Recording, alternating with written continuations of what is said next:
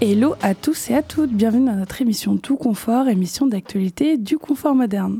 Friche artistique, salle de concert, exposition, centre d'art contemporain, disquaire, fandinothèque et restaurant situé au 185 rue du Faubourg du Pont-Neuf à Poitiers. Aujourd'hui, je suis en bien bonne compagnie avec Agathe de Jazz à Poitiers, Grégor et Andy de la fandinothèque. Ça va bien? Salut, ça va, ça va et toi Très bien. Euh, cette semaine, on vous propose un petit tour dans le restaurant du confort moderne avec une présentation de Julien Gratadou, le nouveau chef du restaurant arrivé cet été. Sa cuisine savoureuse est teintée de ses nombreux voyages un peu partout dans le globe. Agathe, tu t'es faufilée dans les cuisines à la rencontre de Julien pour la présentation de sa carte mensuelle. Qu'y a-t-il de bon à manger ce mois-ci? Alors, il y a plein de choses et on va écouter Julien nous parler un peu euh, de euh, ses influences et on va l'entendre cuisiner, bien sûr. Allez, on l'écoute.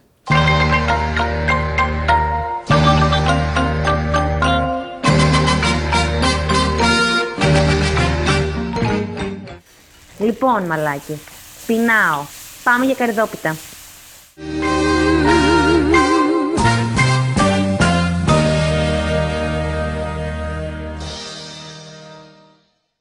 Alors, ben, on est sur notre première chronique sur tout confort et on va parler du restaurant. Attention, on va entendre euh, un peu de mijotage, de sautage et j'utilise aucun bon mot, mais c'est pas grave. Et donc on est avec Julien. Est-ce que tu peux te présenter en quelques mots? Bonjour, euh, Julien, nouveau chef du confort moderne. Euh, voilà, 36 ans, de Poitiers, pas mal travaillé à l'étranger et revenu sur Poitiers pour travailler ici au Confort Moderne. Et toi, tu as un peu un pays de cœur, et c'est un peu de ça dont on va parler.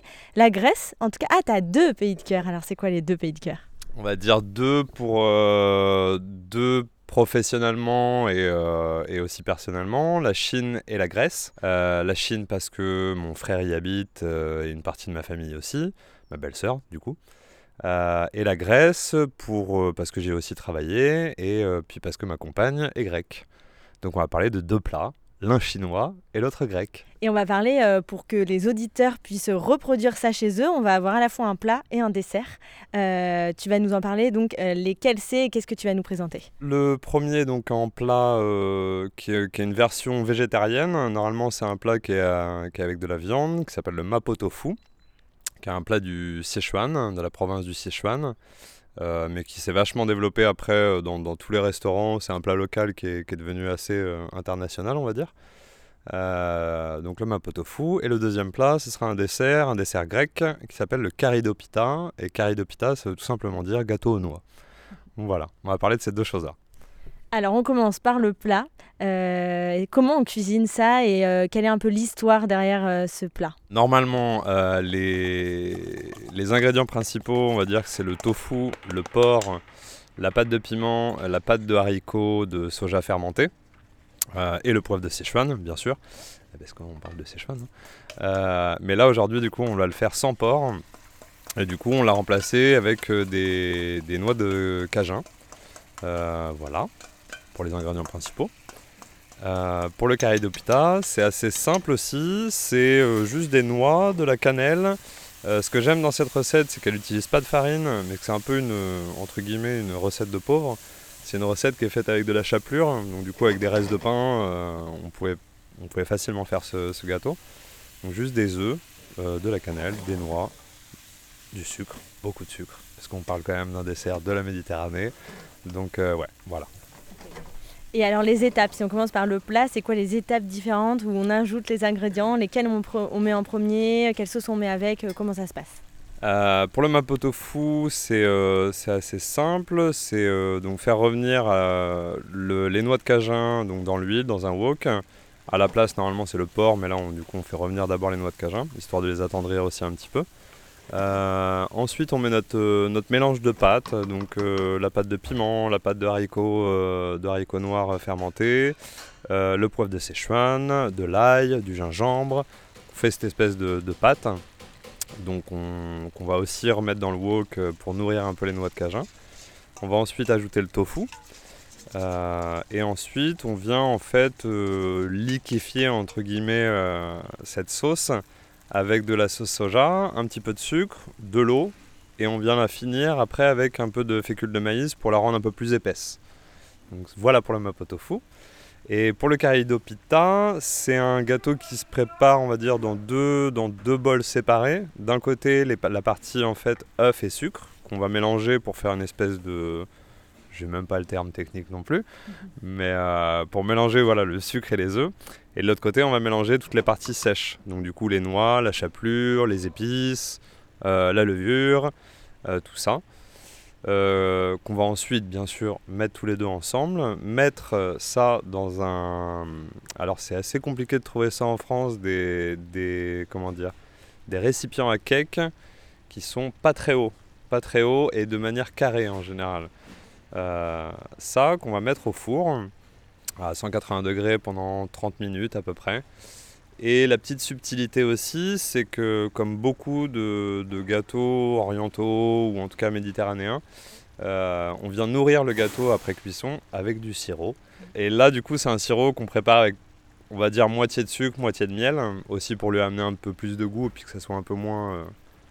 Euh, voilà, exactement. Euh, et puis bah voilà. Et puis du coup, nous on le sert euh, ici au restaurant avec un peu de yaourt, histoire de calmer un petit peu et d'attendrir un peu ce sucre. Et, euh, et, puis un petit peu de cannelle quand même. Voilà. Et alors ce qui est intéressant à dire, c'est que ces deux plats sont en ce moment à la carte, mais ce qui est assez intéressant à dire, c'est que le restaurant change de carte à peu près tous les mois, c'est ça?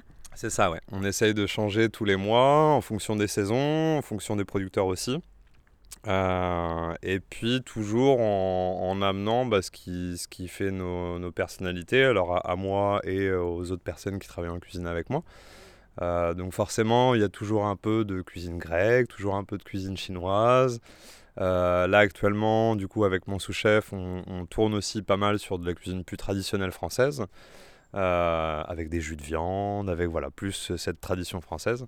Donc euh, c'est un bon mix justement entre, entre la cuisine du monde et puis euh, une, fusion avec de la cuisine française. Et en plus, on se trouve là, ici, dans le jardin. Donc, c'est qu'en plus d'avoir une bonne cuisine, un lieu qui est quand même assez chouette et assez beau, on a la possibilité de venir dans le jardin se poser pour euh, déjeuner. Avec un magnifique été indien. Est-ce que tu peux juste nous donner les horaires du restaurant? Alors, le restaurant est ouvert du lundi au vendredi de midi à 14h pour le service. Et le vendredi soir, on ouvre à partir de 17h, plus le côté bar, jusqu'à 22h, 22h30, selon, selon les vendredis. Et on se dit à bientôt pour de nouvelles chroniques cuisine avec Julien. Merci. Merci, au revoir.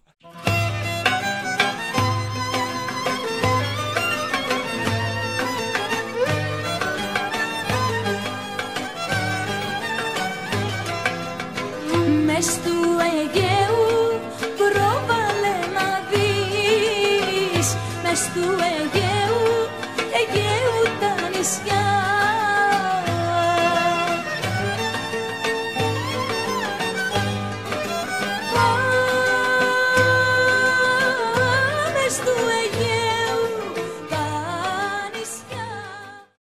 Merci Agathe pour ce focus qui donne l'eau à la bouche, à savoir que le restaurant du confort moderne est ouvert tous les midis du lundi au vendredi et le vendredi, et le vendredi soir pour démarrer le week-end en beauté avec sa carte de saison. Côté musique, à Jazz à Poitiers, Agathe, vous recevez ce soir le trio Steamboat Switzerland, je l'ai bien dit? C'est ça, c'est dur à dire. avec une machinerie digne d'un paquebot. Quel type de croisière vous nous préparez? C'est beau. Alors c'est euh, donc Steamboat Switzerland, c'est le meilleur de la Suisse. Ils sont trois, Dominique Blum à l'orgue Hamon, Marino euh, Pliquias à la basse et Lucas Nigli à la batterie. Ils proposent un free metal improvisé avec des sonorités bien électriques et tu l'as dit, digne d'une machinerie de paquebot carrément. On parle d'un trio qui démarre, euh, qui démarrait dans les années 2000 et qui encore en 2023 reste tout aussi frais et remuant. Et comme toujours à Jazz à Poitiers, c'est en live que ça se passe et Steamboat Switzerland vaut le déplacement. Alors on se retrouve donc ce soir à 20h45 au Confort Moderne et il reste des places. Trop bien, bon, on vient en nombre.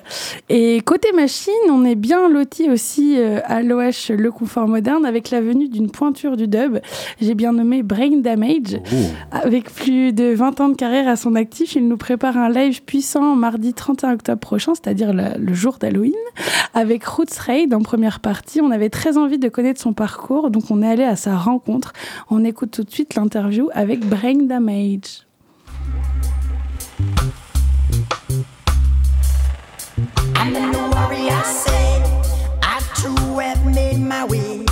they rule upon this rod of iron.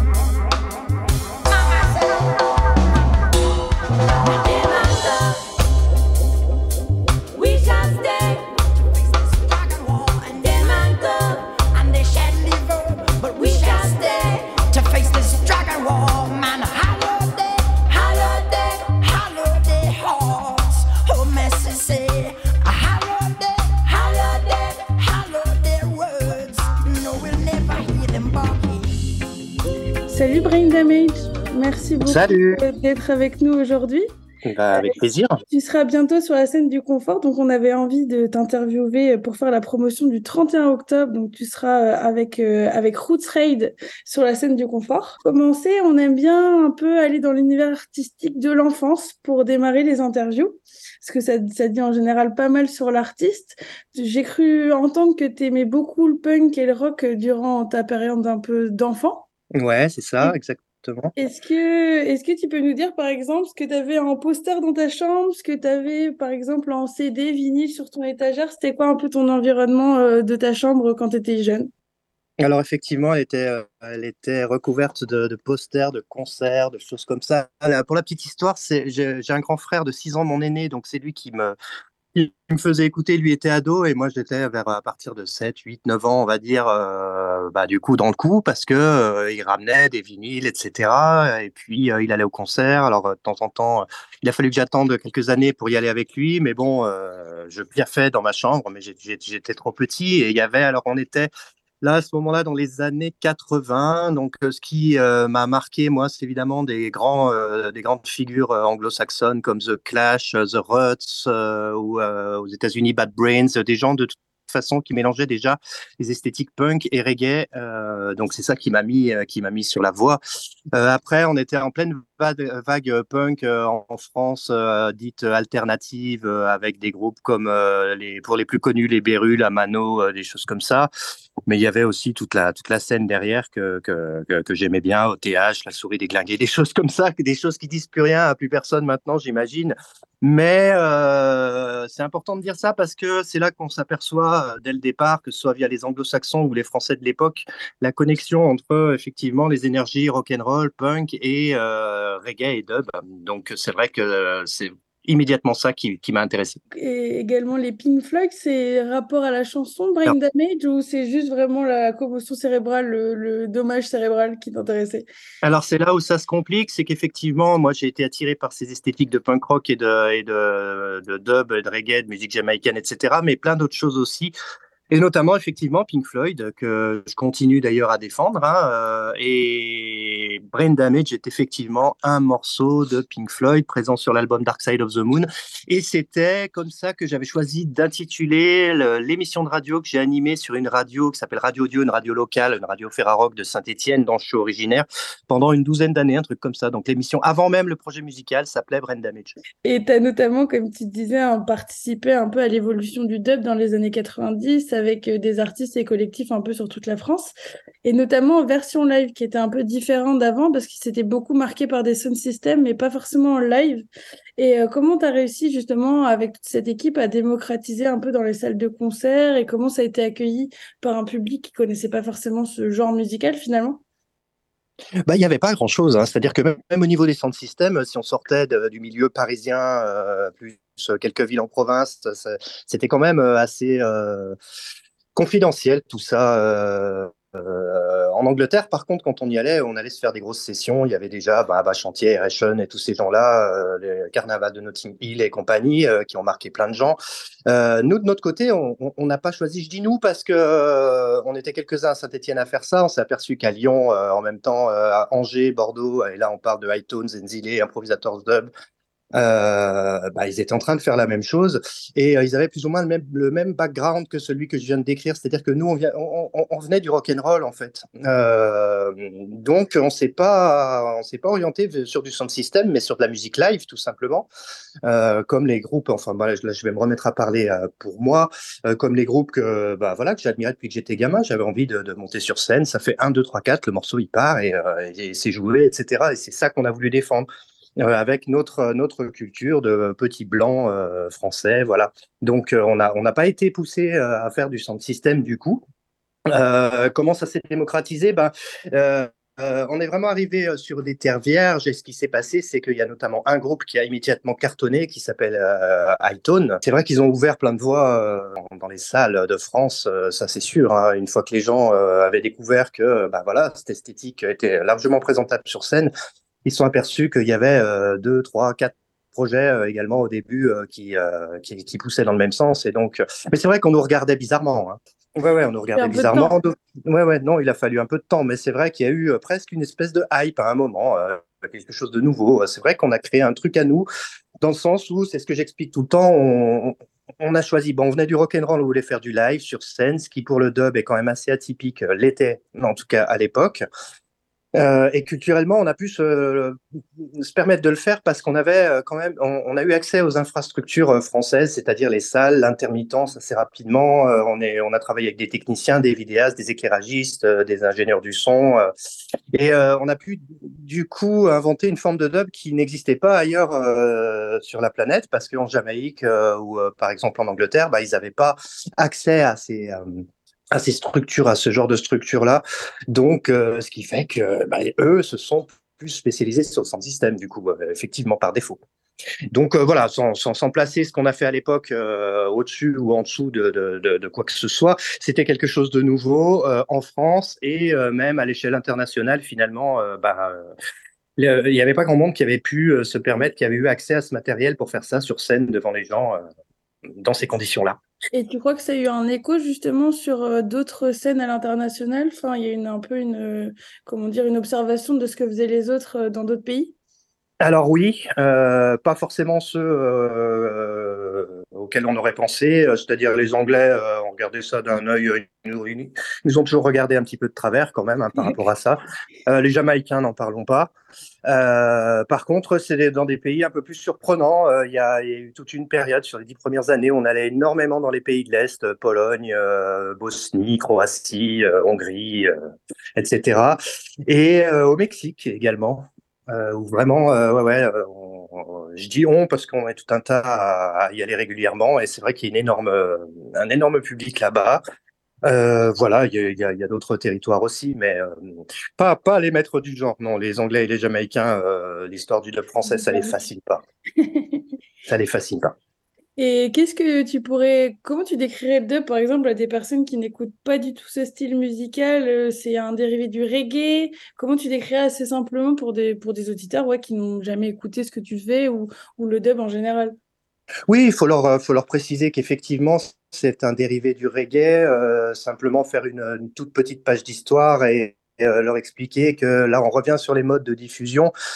Euh, il y avait effectivement des radios donc nées en Jamaïque, il y avait des radios, euh, des radios et des sound systems, mais pas de pas de possibilité de faire de live euh, pour pour les musiciens. Ils étaient souvent est en studio, euh, y compris pour le reggae d'ailleurs. Euh, donc ça s'est diffusé essentiellement sur les sound systems. Et ce qui s'est passé, c'est que euh, ils, ont rendu, ils ont voulu ouvrir et ils l'ont fait des micros pour que les gens puissent intervenir sur les morceaux. Et pour ça, ils ont eu besoin de versions instrumentales. Euh, donc, euh, en partant du reggae ou du rocksteady, ils ont enlevé la voix dans un premier temps pour pouvoir laisser euh, les gens intervenir euh, dans le cadre de, de soirées sans système euh, sur des micros, les premiers étant Big Youth et euh, Yoroi, bien sûr, ce qui peut être d'ailleurs l'origine du hip-hop aussi, hein, musique urbaine amplifiée avec micro ouvert, enfin voilà, là, là, on devient un peu long pour expliquer ce que c'est que le dub. Toujours est-il que voilà, version instrumentale qui découlent des versions reggae au départ, et ils se sont aperçus finalement que ces versions instrumentales étaient intéressantes en elles-mêmes, surtout si un ingénieur du son en studio ou même un artiste il ajoute des effets et joue avec les pistes en temps réel pour donner des versions là complètement parfois chaotiques, mais qui se suffisent en elles-mêmes. Et question un peu bête, mais qu'on s'interroge souvent, tu dis le dub ou la dub, toi? Et moi, je dis le dub parce que je suis un ancien. Donc, tous, les, tous les gars qui ont commencé dans le, au XXe siècle, comme je disais tout à l'heure, ont toujours dit le dub parce que c'est tout simplement comme ça que ça se dit. Après, effectivement,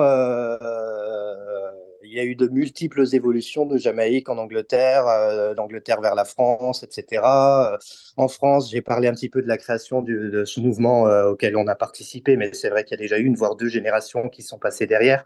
Et il y a notamment tout un, tout un pan de dub qui tire vers l'électro, qui attire aussi un gros un gros public et c'est vrai que voilà bah, ils ont l'habitude de dire euh, la house ou euh, la, la, dream ou euh, la drill ou donc bah, ils disent aussi la dub, pourquoi pas. C'est vrai. Il n'y a pas de problème. Et donc tu es de retour sur scène pour défendre ta recomposition intégrale du groupe mythique Reggae Groundation pour le 20e anniversaire du disque. Et tu avais notamment déjà travaillé avec Carriston Stafford en 2017 c'est une collaboration dont vous avez déjà eu envie à cette époque ou c'est venu après euh, C'était un peu quoi la, démarche? C'est ça, c'est quand on bossait en fait ensemble sur l'album Liberation Time et la tournée qui a duré un an euh, qu'on a assuré euh, tous les deux, essentiellement en France. ça se passait très très bien et je me souviens précisément qu'un jour on était sur le retour d'une date, on faisait une pause dans une station-service. Ceux qui sont ceux qui sont ont fait un petit peu de route comprendront dans quel genre d'état on est dans ces cas-là, grosse fatigue, etc. Et c'est à ce moment-là, on était en train de manger un truc et, euh, il m'a dit tiens, euh, je voudrais fêter l'anniversaire de Debron Gate pour les 20 ans. Je te propose de, te mettre à disposition les bandes et que tu en, fasses quelque chose euh, de, différent. Et il m'a tout de suite précisé qu'il voulait pas un simple album de dub. Ça, c'est ce que ce que j'essaye de dire à tout le monde. Là, pour le coup, contrairement à ce que je disais tout à l'heure, il suffisait pas d'enlever la voix et de rajouter deux trois effets. Ça, il en voulait pas. Donc, fallait tout recommencer. Mais la, proposition, ouais, s'est passée alors qu'on tournait en 2017, 2018, un truc comme ça. Euh, voilà, sur, sur un, temps de pause. Et évidemment, il y a toujours, euh, il faut regarder les calendriers, il y a toujours des, histoires de calendrier. Donc, bah voilà, comme quoi, comme une idée comme ça euh, peut mettre 3-4 ans à concrétiser. Et merci beaucoup à Brain Damage. On écoute la prochaine partie euh, de l'interview la semaine prochaine pour notre émission hebdomadaire Tout Confort. Très intéressant. Est-ce que vous serez euh, au concert, euh, l'équipe du Confort Moderne? Oui, bien sûr. Ah bah évidemment. Avec joie. On était déjà là pour 2017. J'ai vécu toute cette période quand j'étais salarié au Confort en fait. Et comme je suis fan de dub, ben, je trouvais l'entretien très intéressant. Et merci beaucoup, et merci à lui surtout. Et surtout, venez déguiser parce ben que c'est le 31 quand même. Oui, on veut que tout le monde soit déguisé, on veut un confort moderne entier euh, de gens déguisés en zombies. Et ça, c'est super. L'appel est lancé. Eh bien, c'est déjà l'heure de nous quitter. Merci beaucoup à tous les quatre euh, de votre participation. Merci à tous pour votre écoute et à la semaine prochaine. Bye bye. Merci Lara. Salut. Salut.